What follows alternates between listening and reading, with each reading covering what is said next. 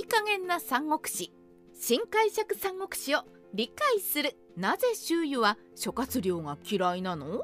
初めての三国志をご覧の皆さんいよいよ2020年12月11日は映画新解釈三国志の封切りの日です。これまでも三国志は数えきれないほど映像化されてきましたが今回は報復絶倒のコメディ要素が盛り込まれるということでカワウソも楽しみです。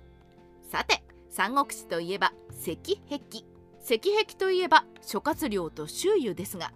三国志初心者の皆さんはこの2人の関係性をご存じないのではないでしょうか。そこで今回は三国志記事を書いて6年のカワウソがどんな初心者でも理解できる分かりやすさで2人の関係を解説しますよ。周遊って誰よ？最初に周遊から解説しましょう。新解釈三国志のクライマックスは石壁の戦いですがこの戦いでは曹操が率いる大国義と孫権が率いる小国の呉が激突します。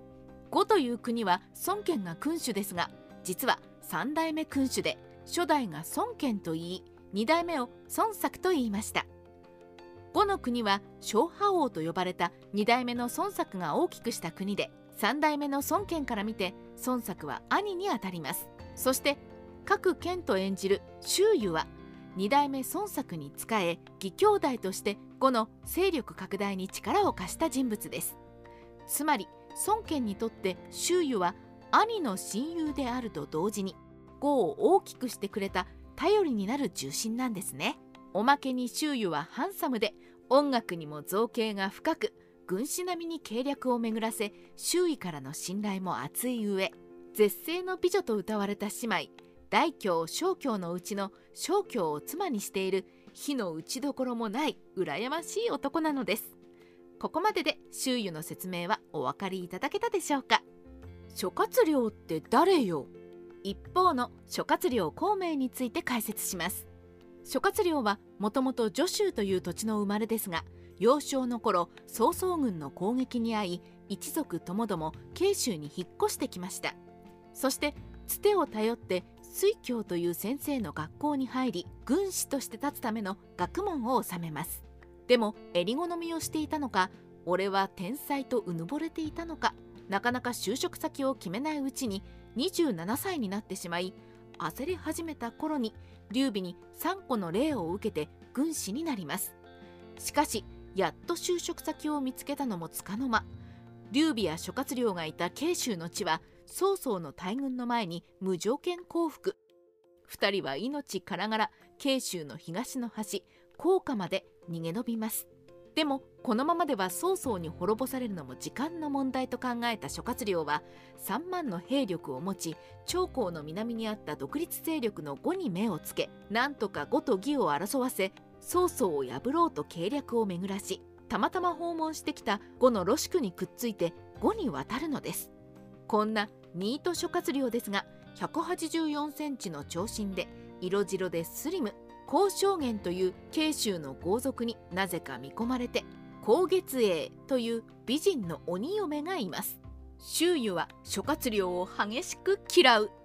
諸葛亮が呉に来た頃呉では曹操軍相手では勝ち目がないと99%の家臣が降伏を主張していました。それもそのはず。呉の兵力3万に対し義の兵力は80万で27倍の兵力差があるのです。当初は周囲も降伏すべきと考えていましたが諸葛亮に曹操は戦争に勝ったら大京と小京をゲットしようとしていると聞かされ妻を守るために呉と戦うことを決意しました。こうして曹操を撃滅するために手を組んだ形の周囲と諸葛亮ですが周囲は諸葛亮の才能が自分を上回ることに嫉妬を感じ曹操と戦うまでに諸葛亮を理由をつけて殺害しようと計画します。ところがニート君の諸葛亮は地望でははるかに周囲を上回りそんな計略は最初から見抜いていましたとばかりに周囲の無理難題を次々にクリアしてしまうのです。諸葛亮は最後には気象まで操り義の軍勢を火攻めにするために必要な東南の風まで吹かせます。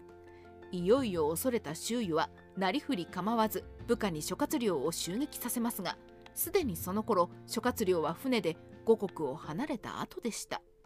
その後も周囲は諸葛亮に散々に翻弄され最後には屈辱のあまり噴死するラストを迎えます。とここまでは三国志を脚色した三国志演義の話ですが新解釈三国志の周囲も大体このキャラクター像だと推測します。本当の周囲は孔明よりずっと優秀。しかし諸葛亮の才能に嫉妬する周囲というのは歴史書の聖史三国志をベースにして脚色した三国志演義の話であって本当の周囲は諸葛亮よりもずっと優秀な人物でした。石壁の戦いも最初から義と戦うつもりで降伏を主張する家臣たちを説得し同僚のロシクや郊外と共に曹操の水軍をひぜめにして撃破しています。その間劉備や諸葛亮は周囲の水軍にくっついていただけでほとんど何もしていません。もちろんそんな何もしていない諸葛亮に周囲が嫉妬心を抱くわけもないのです。ところが石壁での大活躍が後世周囲の敵になりました。劉備や諸葛亮を主人公に据えた三国志演義は大活躍する周囲が邪魔なので周囲の大手柄を全て諸葛亮がやったことにし周囲は諸葛亮の偉大さを引き立てるピエロにされてしまったのです。3世紀に生きた周囲がその事実を知ったらおのれ諸葛亮人の手柄を横取りしよって！なんて本当にアンチ諸葛亮になるかもしれませんね。劉備のことは確実に大嫌いな周囲諸葛亮のことは不明ですが史実の周囲は劉備については大嫌いだったことは疑いありません。周囲は火事場泥棒的に慶州に領地を得た劉備を警戒し劉備を排除するよう主君の孫権に持ちかけているからです。それによれば劉備を呉に招き美女と宮殿を与えて贅沢な暮らしに慣れさせハングリーさを失わせてから豪傑の関羽と張飛から引き離しそれぞれバラバラにしてから個別に撃破すると意見を述べています。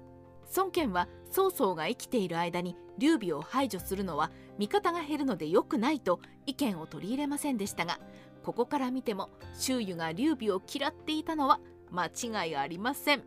新解釈三国志。周囲の見どころ。新解釈三国志の周囲は各賢人が演じますがメイキング映像では一人芝居のシーンがあったりと空回りする役回りのようです。三国志演義の周囲は非常に短気で怒りっぽいなど感情豊かでギャグキャラクターとしても面白く新解釈三国志でもそのあたりは引き継がれるかもしれませんね。